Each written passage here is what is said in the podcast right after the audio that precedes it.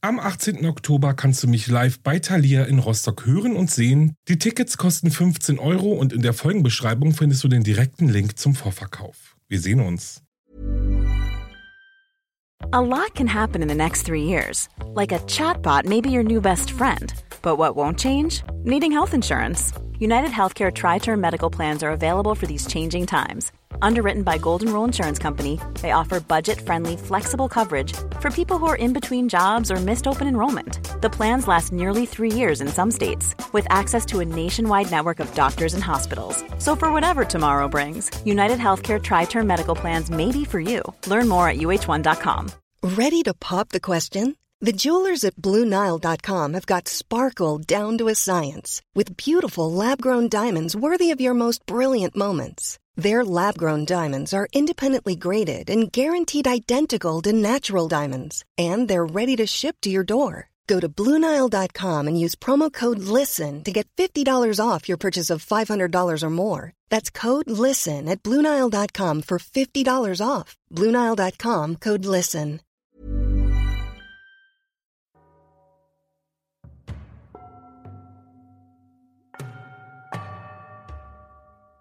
Hallo und herzlich willkommen zu Wahre Verbrechen. Das ist mein Podcast. Ich bin Alex und ich freue mich, dass ihr auch dieses Mal wieder dabei seid. Ich habe euch heute einen Fall mitgebracht, der sich in den frühen 90er Jahren in den USA ereignete und als der Fall der West Memphis 3 in die Kriminalgeschichte einging. Drei Opfer, drei Mörder. Drei plus drei ergibt sechs und dreimal die sechs ergibt die Teufelszahl. Und wie genau das jetzt alles mit dem heutigen Fall zusammenhängt, das, ihr Lieben, erfahrt ihr gleich. Denn bevor es losgeht, möchte ich euch nochmal auf meine Folgenbeschreibung hinweisen, denn dort findet ihr die Triggerwarnungen für diese Folge. Guckt auf jeden Fall mal rein, um zu sehen, ob ihr bereit seid, diese Folge überhaupt zu hören. Ja, und dann gibt es noch ein riesengroßes Dankeschön für euren Support, dafür, dass ihr zuhört, dafür, dass ihr mir so wundervolle Nachrichten schreibt. Hallo auch an alle, die neu dabei sind, zum ersten Mal zu hören. Schön, dass ihr auch dabei seid. Ja, und dann würde ich mal sagen, werft die Mathebücher in die Ecke und macht es euch gemütlich, denn es geht los. Am Nachmittag des 6. Mai 1993 wurden in West Memphis die verstümmelten Leichen von drei achtjährigen Jungen gefunden. Das war ein Gerücht, doch es verbreitete sich wie ein Lauffeuer in der Stadt. Schon bald wurden immer mehr Details bekannt. Die Jungen sollen mit einem Messer aufgeschlitzt und vergewaltigt worden sein, und mindestens einem der Jungen wurden die Genitalien abgeschnitten. Wie gesagt, es begann mit einem Gerücht, welches sich jedoch im Laufe des Abends zu einem sehr realen Verbrechen entwickelte. West Memphis hielt den Atem an, denn solch ein Verbrechen war beispiellos. Um 12 Uhr am nächsten Tag verhörte die Polizei ihren ersten Verdächtigen, Damien Eccles. Aus ihm bekamen sie nicht viel heraus. Er macht keine Aussage und besteht darauf, unschuldig zu sein. Nichtsdestotrotz setzen die Ermittler alle Hebel in Bewegung, um den Täter oder die Täterin oder sogar die Täter zu fassen. Der Druck innerhalb der näheren Nachbarschaft war immens. Die Ermittlungen nahmen keine Pause und tendenziell galt jeder als verdächtig.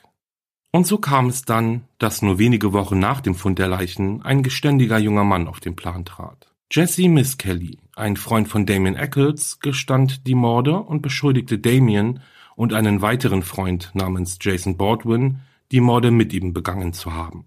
Bald darauf wurden die drei Teenager verhaftet und wegen der Morde an James M. Moore, Stephen E. Branch und Christopher M. Byers angeklagt.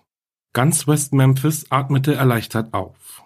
Die Monster, die diese abscheulichen Verbrechen begangen hatten, waren gefasst worden. Doch damit war dieses schreckliche Verbrechen nicht vergessen. Aus der Erleichterung, dass die Täter verhaftet wurden, wurde Wut. Die drei Teenager sollen einem satanischen Kult angehören und aufgrund dessen die unschuldigen Kinder in einem Ritual getötet haben. Gerüchte über satanische Gruppen gab es in West Memphis schon seit Jahrzehnten und die Menschen hatten Angst vor ihnen. Trotz dessen, dass es nie Beweise dafür gab, dass diese Gruppen in der Vergangenheit tatsächlich Morde begangen hatten.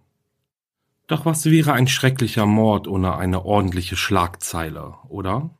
Mittlerweile wissen wir genau, welche Rolle die Presse in Mordfällen spielt, und ich denke, man kann es sehen, wie man will, aber eine Rolle ist ihnen sicher. Sie bestimmen, wie sich die große Masse im Hinblick auf die Tat und die Täter fühlt. Von der Zeit der Verhaftung bis zur Gerichtsverhandlung fütterten die lokalen Zeitungen den Blutdurst der Leser und Leserinnen mit Geschichten über satanische Sekten, Opfergaben und dunkler Zauberei. Dies ist der Fall von drei Teenagerjungen aus West Memphis, die beschuldigt werden, eines der schrecklichsten Verbrechen der Region begangen zu haben, doch sie beteuern immer wieder ihre Unschuld. Die Frage, die sich in diesem Fall stellt, ist nicht nur, ob Jesse, Jason und Damien schuldig oder unschuldig sind, sondern auch, ob die korrekten rechtlichen Verfahren eingehalten wurden, um sie verurteilen zu können. Wurde der Grundgedanke des amerikanischen Rechtssystems, also die Unschuldsvermutung, missachtet, nur um die Gemeinschaft zu befriedigen? Und genau das werden wir jetzt mal herausfinden. Nach Angaben der Familien der drei ermordeten Jungen wurden sie zuletzt am Abend des 5. Mai 1993 zwischen 17.30 Uhr und 18 Uhr zusammen gesehen. Die drei hatten um 15 Uhr Schulschluss. Stephen Branch ging direkt nach Hause, traf sich aber kurz darauf mit seinen Freunden. Christopher Byers, Stiefvater John Byers, kam um 15.10 Uhr nach Hause. Aber Christopher war nicht da. Sein Bruder Ryan kam um 15.30 Uhr nach Hause. Christopher hatte keinen Schlüssel und sollte vor dem Haus warten, bis sein Bruder kommt. John Byers fuhr Ryan gegen 16 Uhr zu einem Termin. Nachdem er Ryan abgesetzt hatte, holte er seine Frau von der Arbeit ab.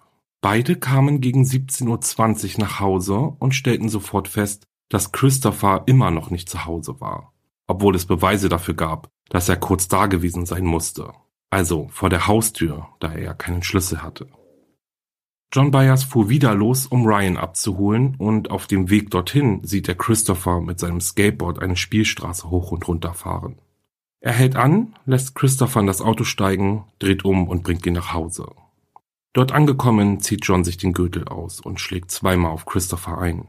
Dies war die Strafe dafür, dass er nicht zu Hause war, so wie er es ihm gesagt hatte. Bevor John sich wieder auf den Weg macht, Ryan abzuholen, befiehlt er Christopher, die Garageneinfahrt aufzuräumen. Das letzte Mal gesehen wurde der Achtjährige von seiner Familie gegen 17.45 Uhr. Gegen 18 Uhr sah Diana Moore ihren Sohn Michael mit Stephen Branch und Christopher Byers Fahrrad fahren. Sie konnte sie nicht mehr aufhalten, bevor sie losfuhren. Christopher saß auf Stephens Gepäckträger. John Byers behauptet, dass er mit Ryan gegen 18.30 Uhr nach Hause kam und Christopher nicht da war. Seine Mutter Melissa war im Haus und hatte mit ihrem Chef telefoniert und hatte nicht mitbekommen, dass Christopher weggegangen war. John, Melissa und Ryan Byers fuhren in der Nachbarschaft herum, um Christopher zu suchen. Während sie verzweifelt nach Christopher suchten, informierte John die Polizei darüber, dass sein Sohn vermisst wird. Laut John wurde ihm gesagt, er solle bis 20 Uhr warten, bevor er eine offizielle Meldung bei der Polizei mache. Er erklärte dem Beamten, dass er deshalb so besorgt sei, weil Christopher noch nie einfach so weggelaufen war. Dass dies aber nicht stimmte, bestätigte später Christophers Mutter Melissa, ihr Sohn sei schon des Öfteren einfach zu seinen Freunden gegangen, ohne seinen Eltern Bescheid zu geben. Um 20 Uhr rief John beim West Memphis Police Department an und meldet seinen Sohn erneut als vermisst.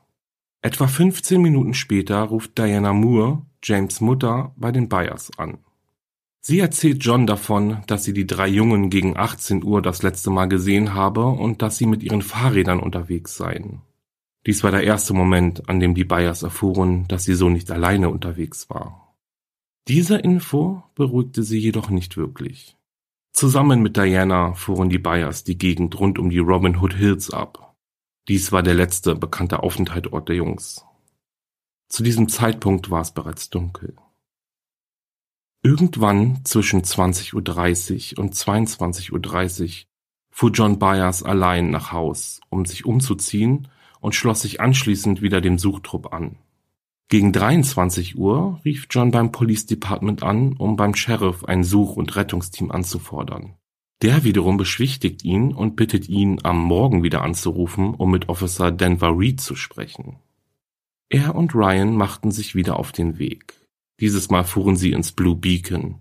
Dort erzählten sie den anwesenden Bargästen, dass sie auf der Suche nach Christopher und seinen Freunden sind. Sie nahmen die Suche und die Mobilisierung von freiwilligen Helfern nun selbst in die Hand, denn sie hatten keine Zeit bis zum Morgen zu warten. Sie fuhren die Gegend ab, dann zurück nach Hause, wo mittlerweile auch Terry Hobbs, Stephen Ranchs Großvater, auf die beiden wartet. Die Männer setzen sich wieder ans Auto und steuerten den Wald an.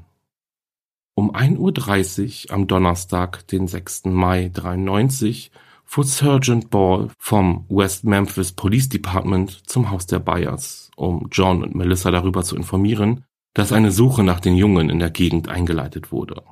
Endlich. Ball verließ gegen zwei Uhr nachts das Haus der Byers. Kurz darauf klopfte Johns Bekannter Tony Hansen an die Tür. Sie brachen kurz darauf auf, um das Mid-Continent-Gebäude zu durchsuchen. Dort befand sich zu diesem Zeitpunkt eine große Baustelle, da das Gebäude gerade wieder aufgebaut wurde.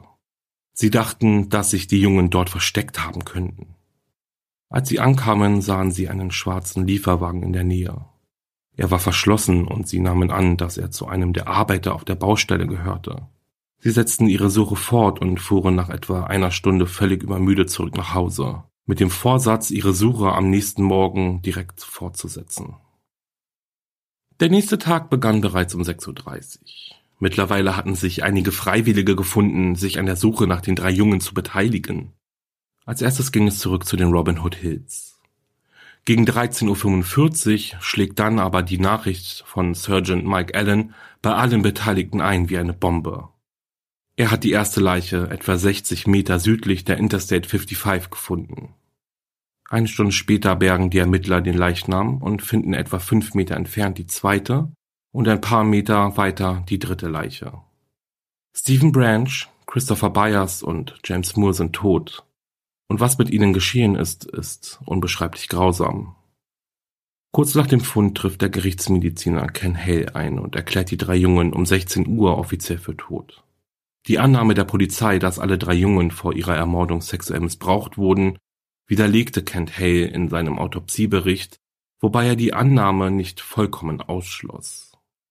James Moore, geboren am 27. Juli 1984, wies multiple traumatische Verletzungen am Kopf, seinem Rumpf und seinen Gliedmaßen auf. Die Todesursache wurde auf das Ertrinken in dem Wassergraben zurückgeführt, in dem er gefunden wurde. Er wurde völlig nackt aufgefunden, die Handgelenke mit Schnürsenkeln an die Knöchel gefesselt. Es gab kaum Hinweise darauf, dass James sich gegen seine oder seinen Angreifer gewehrt hatte. Und da er keine Verletzungen an den Handgelenken aufwies, kann man davon ausgehen, dass er dies auch nicht getan hatte, nachdem er gefesselt worden war. Eventuell war er bewusstlos. Hinweise auf einen sexuellen Übergriff gab es keine. Stephen Branch ist am 26. November 1984 geboren. Er starb an multiplen traumatischen Verletzungen am Kopf und ist letztendlich ertrunken. Auch Stephen wurde nackt aufgefunden und auch seine Handgelenke waren mit Schnürsenkeln an die Knöchel gebunden. Sein Gesicht wies viele heftige Verletzungen auf. Zudem hatte er viele Kratzer, Abschufungen und Prellungen am Rest des Körpers. Die Wunden ähnelten denen, die James aufwies, nur waren sie viel intensiver. Es gab auch eine drei Zentimeter lange Fraktur an der Schädelbasis.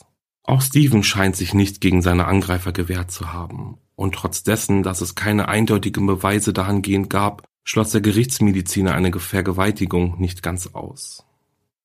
Christopher Byers, geboren am 23. Juni 1984, war am schwersten verletzt worden. Er starb an multiplen Verletzungen am Kopf sowie an der gewaltsamen Entfernung seines Penises, des Hodensacks und der Hoden. Er war völlig nackt und auch seine Handgelenke waren mit Schnürsenkeln an seine Knöchel gefesselt. Der toxikologische Bericht zeigte, dass Christopher das Medikament Carbamazepin im Blut hatte. Dies ist ein Antiepileptikum, welches die, ganz grob gesagt, Nerven beruhigt. Christophers Körper wies neben den Verletzungen, die ihm zugefügt wurden, auch bereits verheilte auf, die, wenn wir mal an die Szene zurückdenken, wo er von seinem Vater mit den Goethe verprügelt wurde, auf seinen Vater zurückgeführt werden könnten.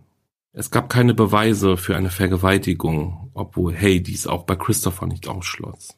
Anders als bei den beiden anderen Opfern war Christopher definitiv schon tot, als er in den Wassergraben geworfen wurde. Der genaue Todeszeitpunkt der drei Opfer konnte laut dem Autopsiebericht zwar nicht mehr genau festgestellt werden, da jedoch bei allen Opfern bereits die Todesstarre eingesetzt hatte, war Gerichtsmediziner Hell sich sicher, er muss kurz nach Tageseinbruch am 6. Mai 1993 liegen. Die Leichenstarre beginnt etwa zwei bis vier Stunden nach dem Tod. Die volle Leichenstarre ist, je nach Umgebungsbedingungen, dann zwischen acht und zwölf Stunden nach dem Tod abgeschlossen. Am Tatort oder besser gesagt am Fundort wurden keine Mordwaffen gefunden. Die Fahrräder und die Kleidung der Jungen wurden zusammen mit ihnen in den Wassergraben geworfen, wodurch alle Spuren, die auf den Täter hindeuteten, beseitigt wurden.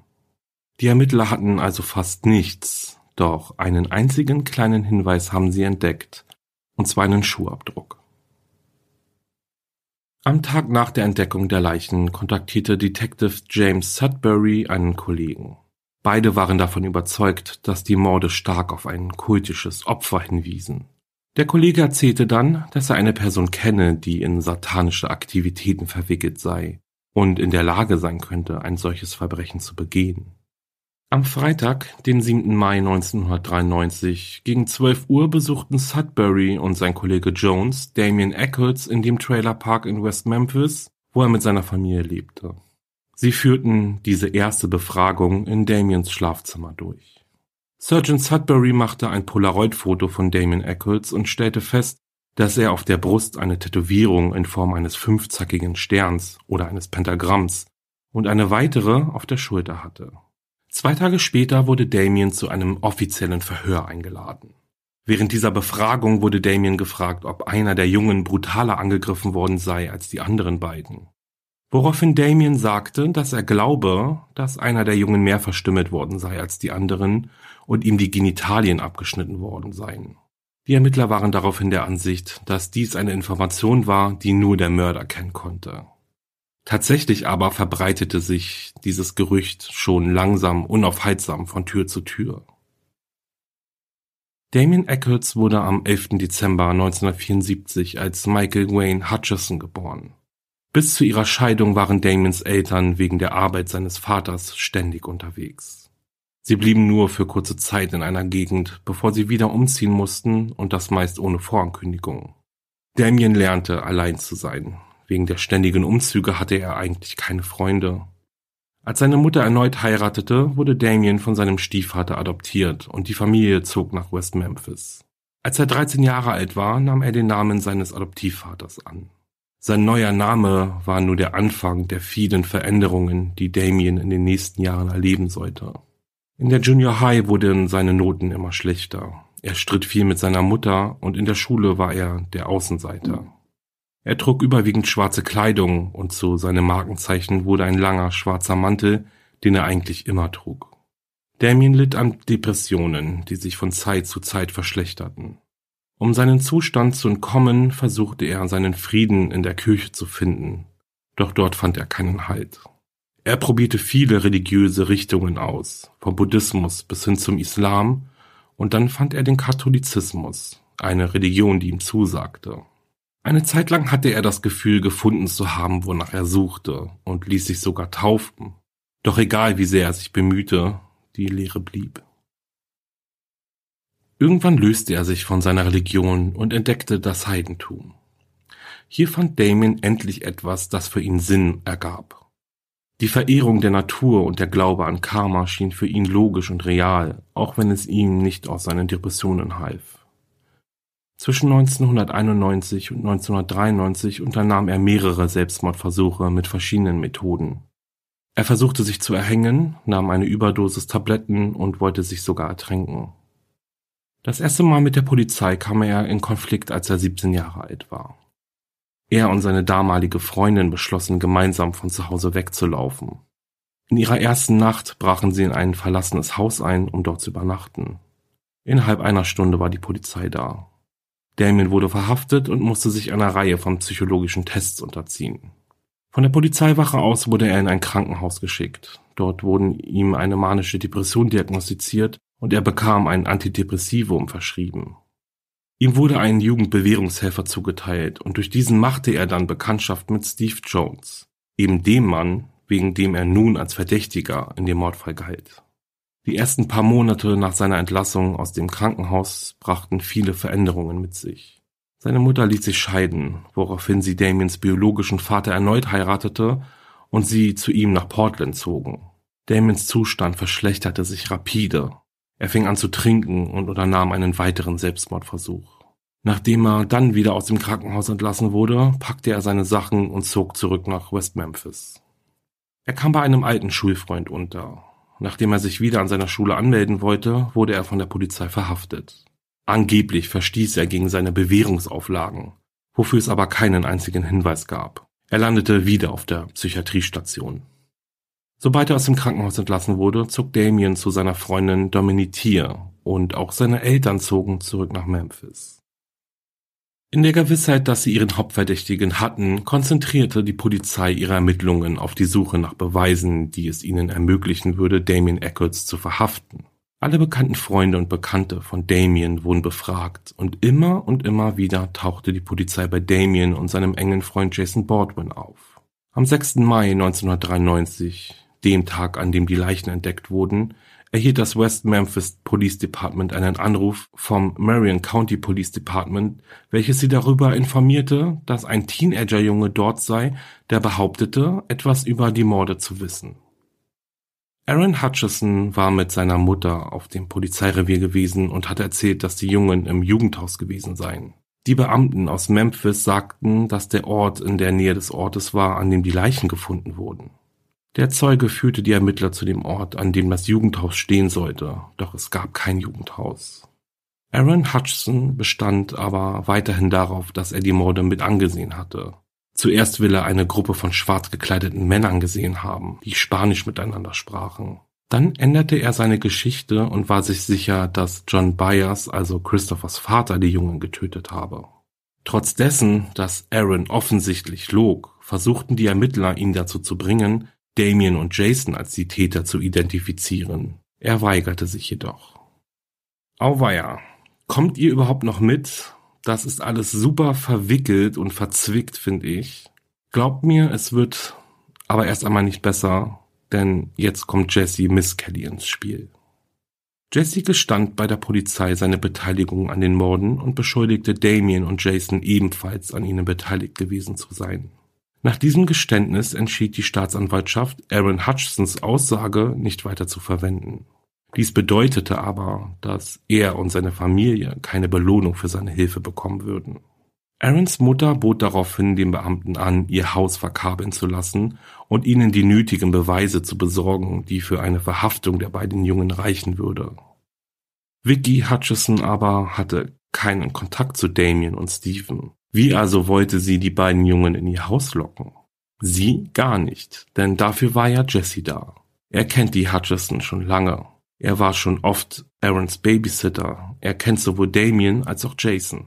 Jesse lud sie ins Haus der Hutchison ein. Vicky verwickelte sie in ein Gespräch und übergab die Tonbänder anschließend der Polizei.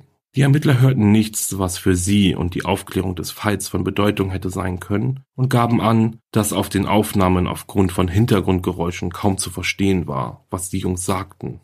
Heißt das etwa, dass Vicky Hutcherson nun wieder keine Belohnung bekommt? Entschuldigt meinen Sarkasmus, aber dem war so. Und genau deswegen machte sie am nächsten Tag eine Aussage bei der Polizei, in der sie behauptete, sie sei mit Jesse und Damien zwei Wochen nach den Morden zu einem Essbad gegangen. Ein Essbad ist ein am Mondzyklus orientiertes magisches Ritual der Wicca-Religion. Und wenn ihr euch jetzt auch denkt, was ist die Wicca jetzt? Dann gibt's einen ganz kleinen Ausflug. Die Wicca ist eine religiöse Bewegung, sage ich jetzt mal, die in Richtung Spiritualität und Mysterien geht. Die Anhänger der Wicca nennen sich selbst Hexen und Hexer und verstehen sich auch als Mitglieder einer Hexenreligion. Wie immer ist dies aber wirklich nur ein ganz kurzes Ankratzen an der Oberfläche dieses ganzen Themas. Kommen wir aber mal zurück zum Fall. Auf jeden Fall behauptete Vicky, sie seien mit Damiens roten Ford Fiesta zum Ritual gefahren. Nun war es aber so, Damien hatte weder ein Auto noch einen Führerschein. Vicky konnte weder den Ort benennen noch sich an irgendjemanden erinnern, der ebenfalls an dem Ritual teilgenommen hatte. Dennoch war sie einer der wichtigen Zeugen, die später vor Gericht die Jury davon überzeugen sollten, dass die drei Verdächtigen einem satanischen Kult angehörten.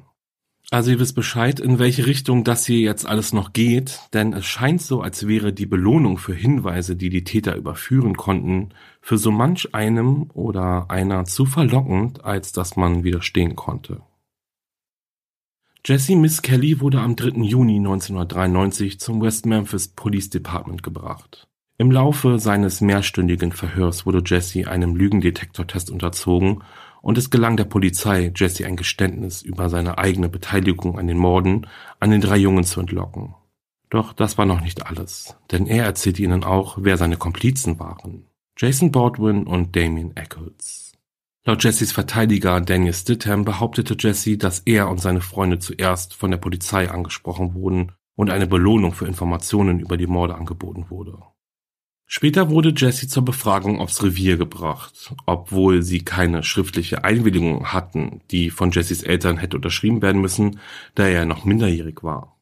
Normalerweise reicht diese Verletzung der Rechte eines Minderjährigen aus, um das anschließende Geständnis für ungültig erklären zu lassen.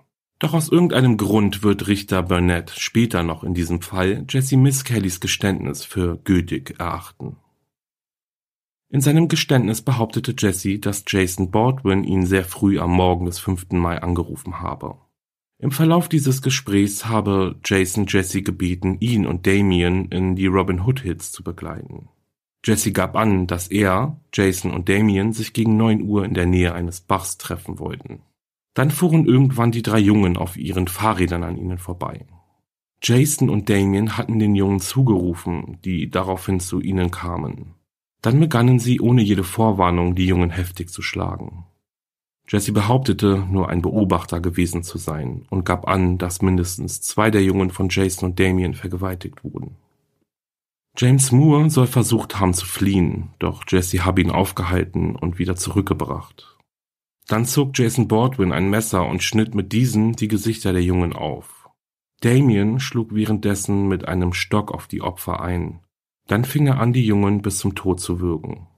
Nach dem Angriff zogen sie den Jungen die Kleidung aus, fesselten sie und Jesse, der ja, wie er selbst sagt, nur ein Beobachter war, floh. Nachdem er zu Hause angekommen war, behauptete er, dass er von Jason Baldwin angerufen wurde, der ihm gesagt haben soll, wir haben es geschafft. Was machen wir, wenn uns jemand gesehen hat? Auf die Frage, ob er jemals Mitglied einer Sekte gewesen sei, sagte Jesse, dass er es für etwa drei Monate gewesen sei. Er erzählte der Polizei, dass sie sich normalerweise im Wald trafen, wo sie Orgien und Riten abhielten, zu denen auch das Töten und Essen von Hunden gehörte. Er gab an, dass er bei einem dieser Treffen ein Foto gesehen habe, das Damien Eccles von drei Jungen gemacht hatte, und er behauptete, dass Damien die Jungen beobachtet habe. Als Jesse gebeten wurde, zu beschreiben, was Jason Baldwin und Damien Eccles zu dem Zeitpunkt der Morde trugen, sagte er der Polizei, dass Jason blaue Jeans, schwarze Schnürstiefel und ein T-Shirt mit einem Totenkopf und den Namen der Band Metallica darauf getragen habe. Damien trug eine schwarze Hose, Stiefel und ein schwarzes T-Shirt. Im Verlauf dieses ersten Verhörs änderte Jesse dann seine Zeitangaben, zu der die Morde geschahen, von 9 Uhr auf 12 Uhr und erklärte, dass die drei Jungen die Schule geschwänzt hätten. In einem weiteren Verhör, welches übrigens nur zwei Stunden nach dem ersten stattfand, änderte er die Zeit erneut und sagte nun aus, er, Jason und Damien hätten sich zwischen 17 und 18 Uhr getroffen. Auf die Frage eines Beamten, ob sie sich nicht später getroffen hätten, änderte Jesse erneut seine Zeitangabe und war sich nun sicher, ja, es muss zwischen 19 und 20 Uhr gewesen sein. Puh, also das ist doch schon ziemlich merkwürdig, finde ich. Erst einmal ein stundenlanges Verhör, dann zwei Stunden wieder, alles von vorne und dann diese seltsamen Zeitangaben. Ich meine, aus einem Treffen von 9 Uhr morgens wurde ein Treffen um 19 und 20 Uhr abends. Ich bin mir sehr sicher, dass sich sehr, sehr viele Menschen nicht an die kleinsten Details erinnern. Ich zum Beispiel könnte ja noch nicht mal den gestrigen Tag im Detail wiedergeben. Aber ich behaupte jetzt einfach mal, dass man sich schon daran erinnert, ob man sich um 9 Uhr morgens oder um 20 Uhr abends getroffen hat. In diesem zweiten Verhör ging Jesse detailliert auf die Vergewaltigung der Jungen ein. Und ganz ehrlich, so detailliert werde ich das jetzt nicht wiedergeben, denn mir ist ganz schlecht geworden, wo ich gelesen habe, was er gestanden hat. Opfer der Vergewaltigung wurden Stephen Branch und Christopher Byers. Beide waren mit einem braunen Seil gefesselt worden und mussten Schreckliches über sich ergehen lassen. Jesse soll auch gestanden haben, dass Jason ihn am Abend vor den Morden angerufen hatte, um ihn von seinem Plan zu erzählen, ein paar Jungen zu entführen, um ihnen weh zu tun. Nachdem Jesse ohne einen Anwalt und ohne seine Eltern verhört wurde, engagierte sein späterer Anwalt Danny Stidham die Soziologen Dr. Richard Offshee und Warren Holmes, die beide Experten für falsche erzwungene Geständnisse waren. Und die beiden waren sich sicher. Jessys Geständnis war ein erzwungenes Geständnis. Und diese Annahme bzw. Schlussfolgerung zogen sie aufgrund diverser Gründe. Zum einen ist da natürlich der Bezug auf den zeitlichen Ablauf. Dann aber auch, dass Jesse Christopher Byers als den Jungen benennen konnte, dem seine Genitalien abgeschnitten wurden. Denn woher wusste er denn überhaupt, wer welcher der Jungen war? Wenn Jesse von den anderen Taten sprach, sagte er nämlich immer nur einer der Jungen oder der Junge. Zudem kam, dass etwa drei Stunden des Verhörs gar nicht mit aufgezeichnet wurden. Die Beamten wandten auch immer wieder einschüchternde Methoden an. Und in Jessys Geständnis gibt es sehr viele Ungereimtheiten, was die feinen Fakten ausmachten. Er gab an, dass die Opfer und Jason Baldwin nicht in der Schule waren, obwohl sie nachweislich anwesend waren.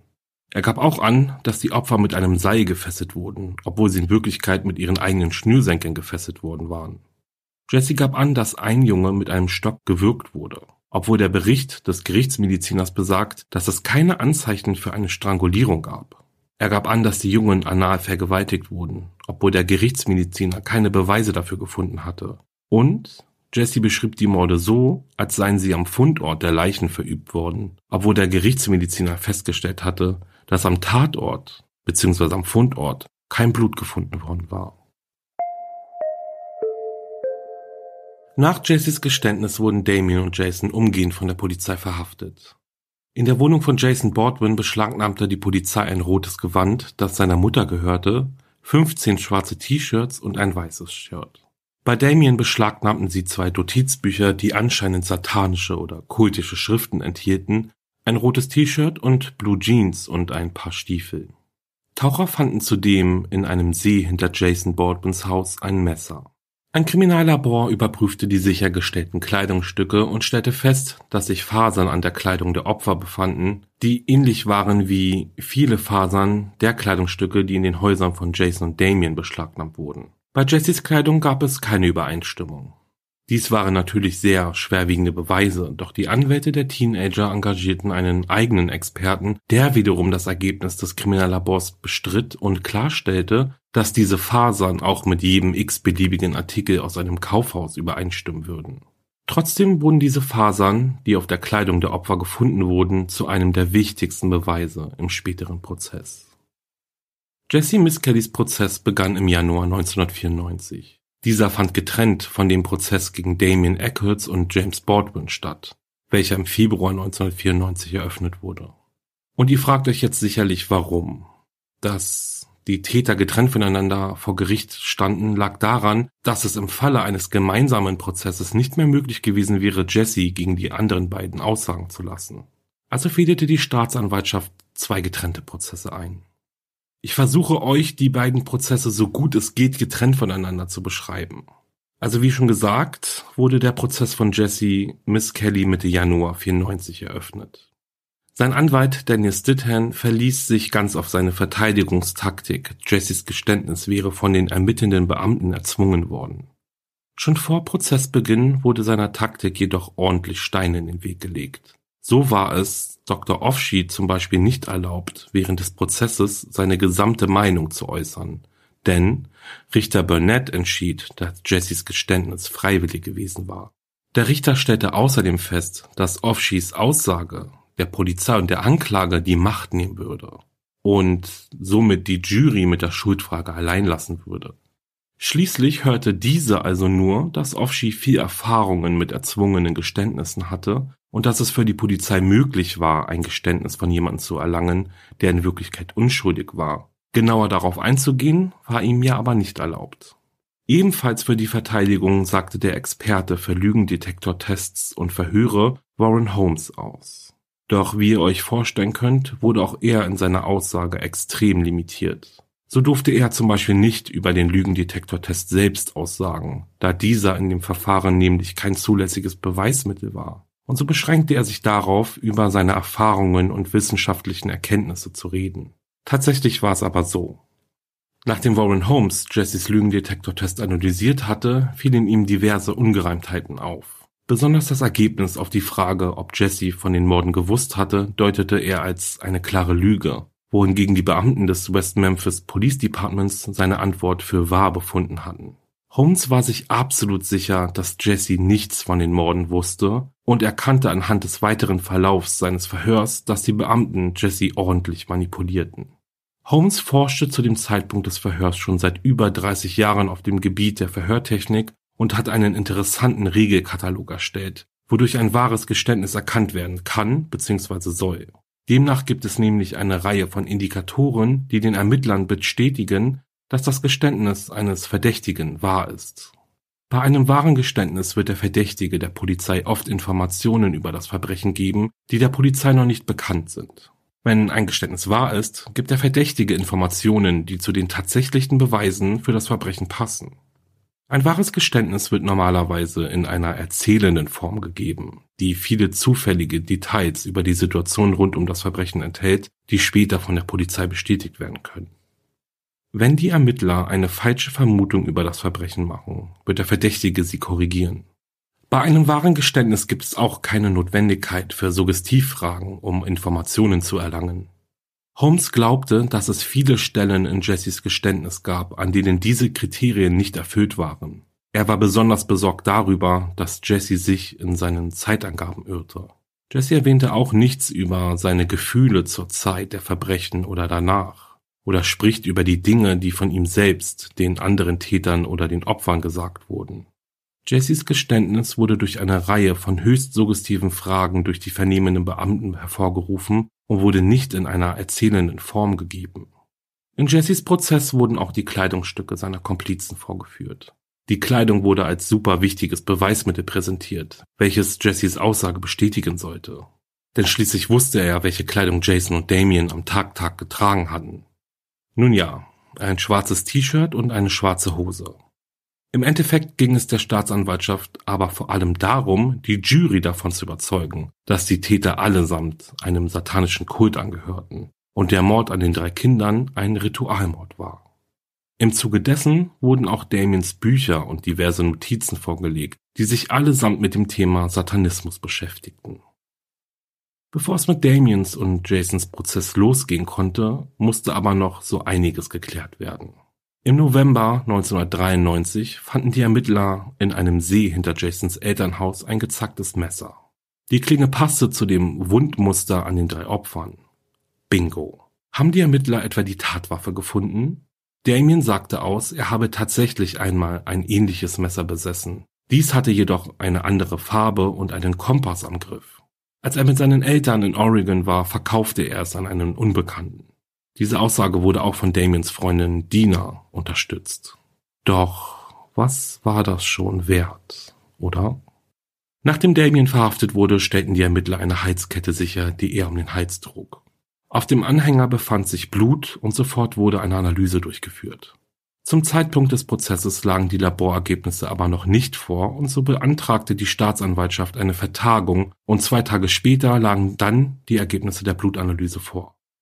Doch aufgrund dessen, dass das zu analysierende Material so gering vorhanden war, konnten letztendlich nur die Blutgruppen festgestellt werden, was ergab, dass ein Blutfleck mit Daniels Blutgruppe übereinstimmte und der zweite Blutfleck mit der Blutgruppe von Jason Baldwin oder aber mit der von Stephen Branch oder aber mit der von 11 Prozent der Weltbevölkerung.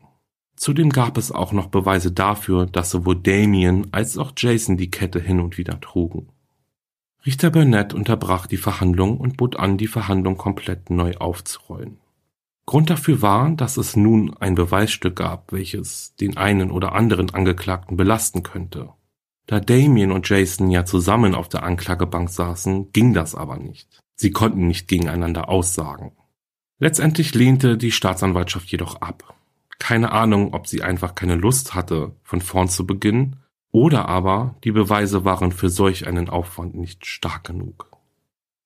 Da es fast keine Beweise gab, die Jason, Damien und Jesse mit dem Tatort oder den Opfern in Verbindung brachte, abgesehen von Jessys fragwürdigem Geständnis, fuhr die Polizei fort, alle Bekannten der drei Teenager zu befragen, die sie finden konnten, und von allen befragten Personen konnte keiner bezeugen, Damien, Jason und Jesse zu irgendeinem Zeitpunkt in der Vergangenheit zusammen gesehen zu haben.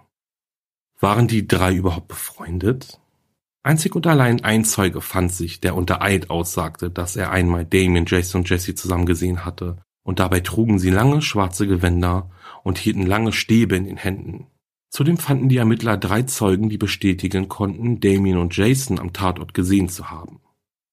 Narlene Hollingsworth und ihr Sohn Anthony sagten während des Prozesses gegen Damien und Jason aus, dass Narlene die beiden in der Nacht des 5. Mai 1993 zum Haus eines Freundes gefahren hatte und Damien und seine Freundin Dominique Tears gegen 21.30 Uhr in der Nähe des Blue Beacon Truck Stop gesehen hatte. Dominique trug eine schwarze Hose mit weißen Blumen aufgenäht. Narlins Tochter Tabitha wiederholte die Geschichte ihrer Mutter während Jessys Prozess. Doch es waren sieben Leute in jener Nacht in Arlene Hollingsworths Auto gewesen, aber nur vier konnten bezeugen, Damien und Dominique gesehen zu haben. Ricky Hollingworth, Nalins Ehemann, gab an, dass er nicht in der Lage gewesen sei, festzustellen, wer die Personen waren.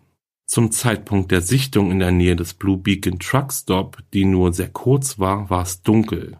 Dennoch behaupteten die Zeugen, dass sie in der Lage waren, nicht nur die Personen zu identifizieren, sondern auch gesehen zu haben, dass Damiens schwarzes Shirt schmutzig war. Die Staatsanwaltschaft machte nun Folgendes. Sie selbst stellte in Frage, wie genau die Zeugen denn die Personen identifizieren konnten und suggerierte, dass es sich bei der zweiten Person womöglich gar nicht um Damiens Freundin Domini, sondern um Jason Baldwin gehandelt habe, der eine schwarze Jeans mit Löchern an den Knien trug. Um ihren Fall weiter zu stärken, zumindest in den Köpfen der Geschworenen, präsentierte die Staatsanwaltschaft dem Gericht drei weitere Zeugen, die behaupteten, Damien und Jason gehört zu haben, wie sie ihre Schuld an den Morden zugaben. Die ersten beiden Zeuginnen behaupteten, Damien Sachen gehört zu haben, ich habe drei kleine Jungen umgebracht, und bevor ich mich stelle, werde ich noch zwei weitere umbringen, und ich habe mir schon einen von ihnen ausgesucht. Diese Äußerung wurde offenbar bei einem Softballspiel belauscht. Sie behaupteten, dass sie Damien dabei belauscht hatten, wie er diese Bemerkung gegenüber einer Gruppe von Freunden machte.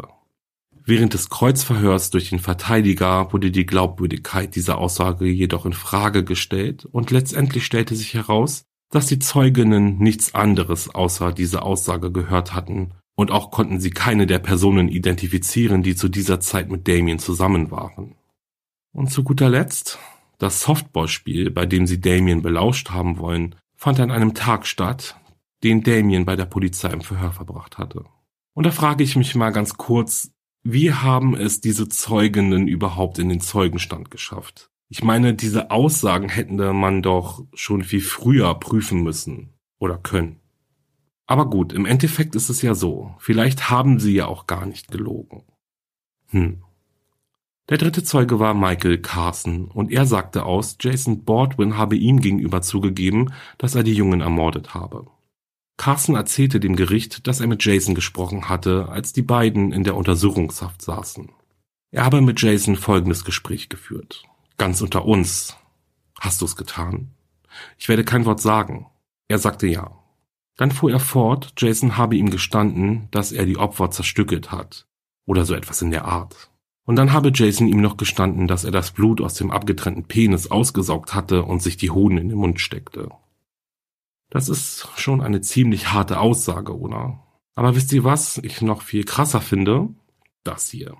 Richter Burnett entschied, dass die Verteidigung den Geschworenen nicht sagen konnte, dass Michael Carsten ein diagnostizierter Drogensüchtiger war, weil Drogenmissbrauch kein ausreichender Grund war, um die Beweiskraft eines Zeugen in Frage zu stellen. Okay, hier gehe ich noch mit aber der Richter entschied auch eine Mitteilung von Danny Williams als unzulässig, die sowohl an den Staatsanwalt als auch an den Verteidiger geschickt wurde. Danny Williams war ein Betreuer in der Haftanstalt, in der Jason und Michael einsaßen. Er gab in einem Schreiben zu, dass er den Fall mit Michael Carson besprochen hatte und dass er nun glaubte, Carson würde einen Meineid leisten, wenn er vor Gericht aussagen würde, dass er die Details des Verbrechens von Jason Boardman gehört hatte, obwohl er sie in Wirklichkeit von ihm, also Danny Williams, gehört hatte. Burnett begründete seine Entscheidung damit, dass es eine Verletzung von Carstens Recht auf Vertraulichkeit zwischen Sträfling und Betreuer wäre, wenn die Geschworenen diese Informationen hören würden. Und das ist schon echt heftig, oder? Also sicherlich hat der Richter hier nicht komplett falsch gehandelt, aber bei so einem wichtigen Zeugen wie Michael Carson, der nun behauptet, gewisse Details im Privaten von Jason erfahren zu haben, da wird doch durch die Vorenthaltung, woher er die Informationen noch haben könnte, die Entscheidung der Jury erheblich gesteuert, wie ich finde. Oder durch den Richter gesteuert. Es konnte übrigens nie bewiesen werden, dass Carson und Jason während ihres Aufenthalts in der Haftanstalt jemals miteinander im Kontakt standen. Um den Vorsatz und das Motiv für Jason und Damien zu beweisen, berief sich die Staatsanwaltschaft auf die Aussage von Dr. Day Griffiths. Griffiths bezeichnet sich selbst als Kultcop und hielt schon diverse Vorträge und Seminare über die Gefahren der Beteiligung von Jugendlichen an satanischen Aktivitäten. Die Grundlage von Dr. Griffiths Aussage war, dass der Tatort die Merkmale des Okkultismus trug. Und genau diese Merkmale waren die Morde wurden an einem Datum nahe einem heidnischen Feiertag und bei Vollmond verübt dass junge Kinder oft als Opfer ausgesucht wurden, weil sie eine bessere Lebenskraft boten. Die Anzahl der Opfer spiegelte die Bedeutung der Zahl drei im Okkultismus wider. Das Alter der Opfer spiegelte die Bedeutung der Zahl acht als Hexenzahl wider. Die Opfer wurden in der Nähe von Wasser für ein taufähnliches Ritual oder einfach um das Blut wegzuwaschen durchgeführt. Die Art und Weise, wie die Opfer gefesselt waren, war signifikant, da die Genitalien freigelegt wurden wenn sie vom Knöchel bis zum Handgelenk gefesselt waren. Die Entfernung der Hoden von Christopher Byers war signifikant, da sie bei satanischen Ritualen immer entfernt werden. Der Overkill und die Tatsache, dass die meisten Verletzungen auf der linken Körperseite des Opfers waren, denn Leute, die Okkultismus praktizieren, orientieren sich bei Ritualmorden an der Mittellinientheorie, die wiederum besagt, die rechte Seite ist mit den Dingen verbunden, die mit dem Christentum gleichzusetzen sind, während die linke Seite die des Satanismus ist. Einige interessante Punkte muss ich sagen. Es wäre aber echt spannend zu wissen, woher Dr. Griffiths eigentlich seine Theorien bzw. sein tatsächliches Wissen her hat. Und da komme ich dann in meinem Outro nochmal zu. Dr. Griffiths gab übrigens im Kreuzverhör der Verteidigung zu, dass er von der Staatsanwaltschaft dazu aufgefordert wurde, auf die Tatsache einzugehen, dass die Anhänger eines Kults das Blut ihrer Opfer trinken würden, und zwar nachdem er erfahren hatte, dass Michael Carson kurz vor ihm aussagen würde. Im Prozess gegen Jesse Miss Kelly wurde übrigens sehr wenig Wert auf die angebliche satanische Natur der Morde gelegt. Als Beweis des Vorsatzes zum Mord reichte die Aussage von Melissa Byers, also Christophers Mutter, dass ihr Sohn ihr sechs Wochen vor seinem Tod erzählt habe, ein schwarz gekleideter Mann habe ihn fotografiert. So, jetzt gehen wir mal kurz wieder raus aus dem Gerichtssaal und ein bisschen in der Zeit zurück. Denn durch Jessys Geständnis konnten die drei Bestien, die diesen schrecklichen Ritualmord an den jungen Opfern verübt haben, verhaftet und vor Gericht gebracht werden. Ein Ziel, das jede Polizeidienststelle im Auge hat, wenn ein Mord passiert ist und es kaum Beweise gibt. Doch die Ermittlungen liefen ja nicht nur in die Richtung der Jungen, also gucken wir mal, wer da noch so auf der Bildfläche aufgetaucht ist. Der Unbekannte in der Toilette. Am Abend der Morde, etwa gegen 20.42 Uhr, erhielt die Polizei einen Anruf von Marty King, dem Manager des Mr. Bojangles Restaurant in der Nähe der Robin Hood Hills. Er berichtete, dass ein schwarzer Mann mit Blut und Schlamm bedeckt seit etwa einer Stunde in der Damentoilette gewesen sei. Officer Regan Meek ging dem Anruf nach, fuhr lediglich zum Drive-Thru-Fenster und ging wieder. Sie sagte später aus, dass sie dem Anruf nicht weiter nachgegangen sei, weil das Restaurant nicht in ihrem Zuständigkeitsbereich lag. Nachdem die Jungen gefunden worden waren, ging die Polizei dieser Meldung nach und nahm Blutproben auf den Toiletten. Diese Proben gingen jedoch auf mysteriöse Weise verloren und es sind keine Ergebnisse bekannt. John Mark Byers im November 1993 wurde John Mark Byers von den Ermittlern verhört, nachdem er einem Filmteam, das eine Reportage über den Fall drehte, ein Messer gegeben hatte. Während des Verhörs gab John Mark Byers dies zu. Er gab auch an, dass seine Frau Melissa es ihm zu Weihnachten geschenkt hatte. zwei oder drei Jahre zuvor und er es nie benutzt hatte. Er bewahrte es in der obersten Schublade einer Kommode in seinem Schlafzimmer auf, wo er sicher war, dass keiner der Jungen Zugang dazu hätte haben können. Auf die Frage, ob sich jemand mit dem Messer geschnitten haben könnte, gab Bayers an, dass er sicher sei, dass das niemand getan habe. Diese Aussage änderte er jedoch, als ihm mitgeteilt worden war, dass Blut auf dem Messer gefunden wurde.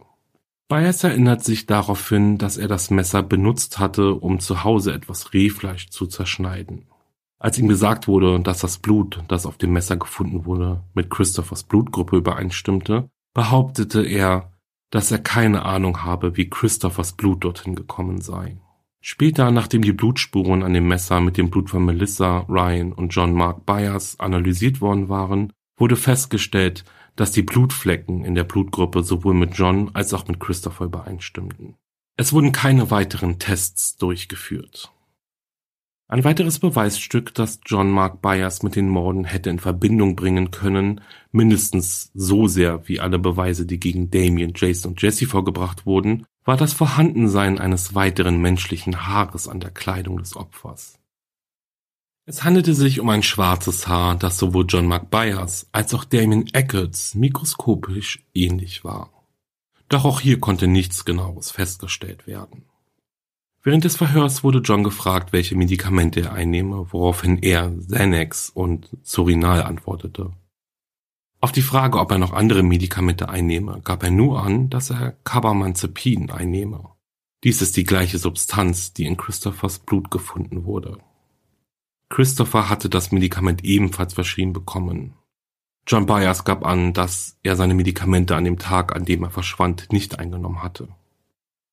Obwohl es viele Indizien gab, die auf John Mark Byers als Mörder der drei Jungen hätten hindeuten können, wurde er von der Polizei nie als Verdächtiger an Betracht gezogen. Noch wurde er jemals gründlich untersucht. Interessant ist aber, dass John mit den ermittelnden Beamten sehr gut befreundet war und zu der Zeit der Morde ein Drogeninformant für das West Memphis Police Department war. Könnte die Voreingenommenheit der ermittelnden Polizisten also zugunsten von Byers gewesen sein? Und zu guter Letzt war da noch der Schuhabdruck, der am Fundort der Leichen gefunden wurde. Dieser stimmte mit keinem Schuh von Damien, Jesse oder Jason überein. Diese Tatsache würde wiederum darauf hindeuten, dass die Polizei ihre Ermittlungen in eine andere Richtung hätte lenken müssen. In seinem Schlussplädoyer richtete Staatsanwalt John Vogtman sich direkt an Daniel Stidham. Er hatte ihn gefragt, auf welcher Taktik seine Verteidigung beruhte. War es sein Ziel der Jury klarzumachen, dass der Angeklagte einer Gehirnwäsche unterzogen wurde? Auch stellte Vogtman klar, dass Jessys Geständnis freiwillig erfolgte. Stidman hingegen appellierte an die Moral und die Vernunft der Jury. Erinnerte sie daran, dass die vielen vorgebrachten Beweise Jessys Schuld an dem Verbrechen widerlegten die Tötung eines Menschen durch einen anderen wird nur noch dadurch übertroffen, dass der Staat einen Unschuldigen tötet. Am 5. Februar 1994 betrat die Jury den Gerichtssaal und verkündete ihr Urteil. Schuldig in allen drei Anklagepunkten. Der endgültige Schuldspruch lautete dann lebenslange Haft ohne die Aussicht auf Bewährung. Auf die Frage von Richter Burnett, ob er vor der Verhängung des Urteils noch etwas zu sagen habe, antwortete Jesse nein. Und mit Jessys Verurteilung war nun auch der Weg zur Verurteilung von Damien und Jason geebnet. Denn im Prozess gegen Damien und Jason konzentrierte sich die Staatsanwaltschaft eher auf Damien.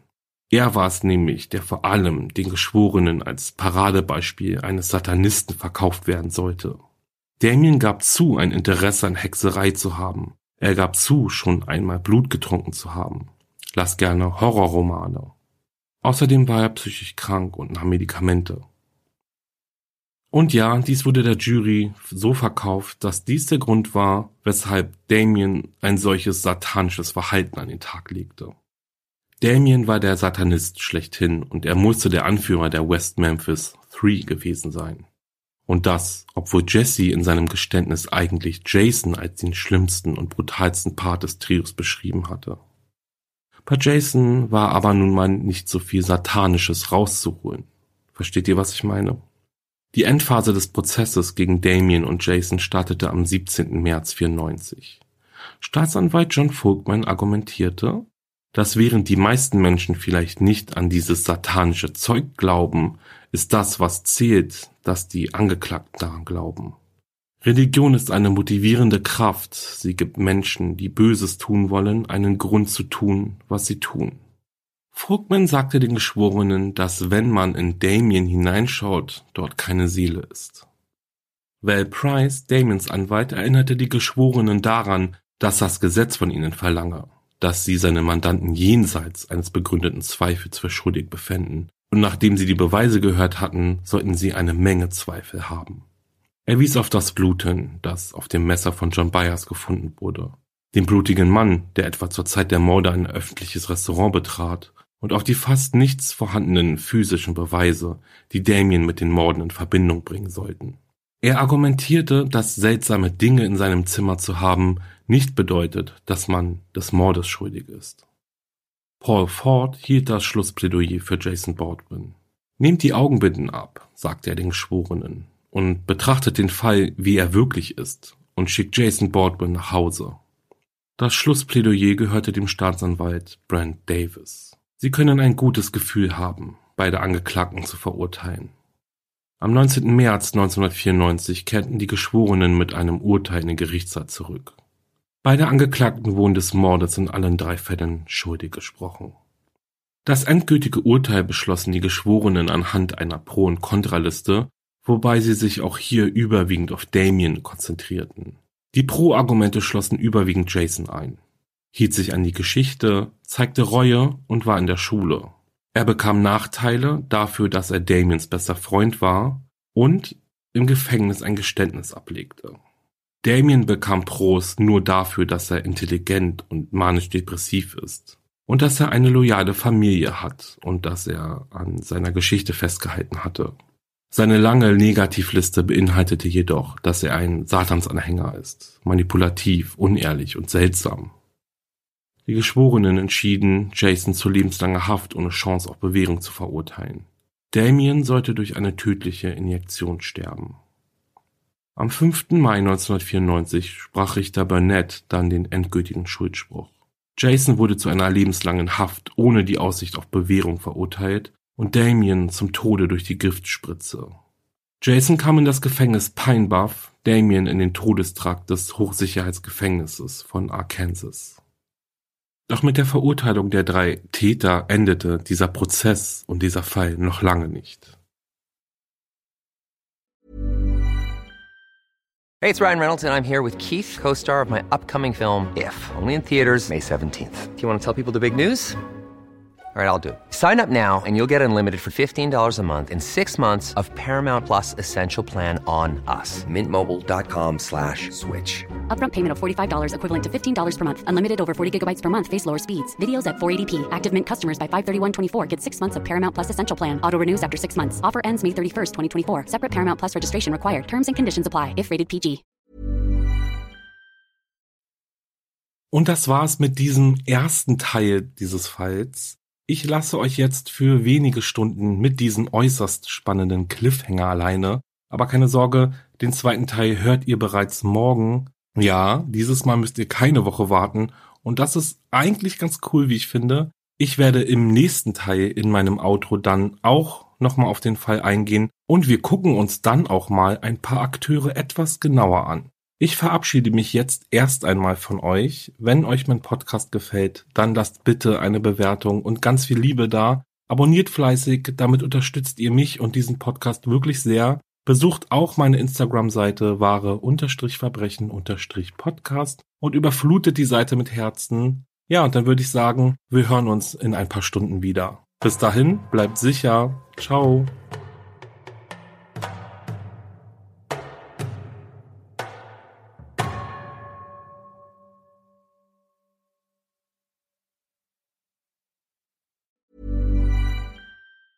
Hey, folks, I'm Mark Marin from the WTF Podcast, and this episode is brought to you by Kleenex Ultra Soft Tissues your ally to help tackle your allergy symptoms this season. I love the change of seasons, but nobody loves pollen and all those other things floating in the air that make you sneeze during this nice weather. Kleenex Ultra Soft Tissues are hypoallergenic and allergist approved. So fight back against watery eyes and runny noses without worrying about irritating your skin. For this allergy season, grab Kleenex and face allergies head on. Höre jetzt die vierte und alle anderen Staffeln meines True Crime Podcasts Steig nicht ein, exklusiv auf Podimo. Alle Infos findest du in der Folgenbeschreibung.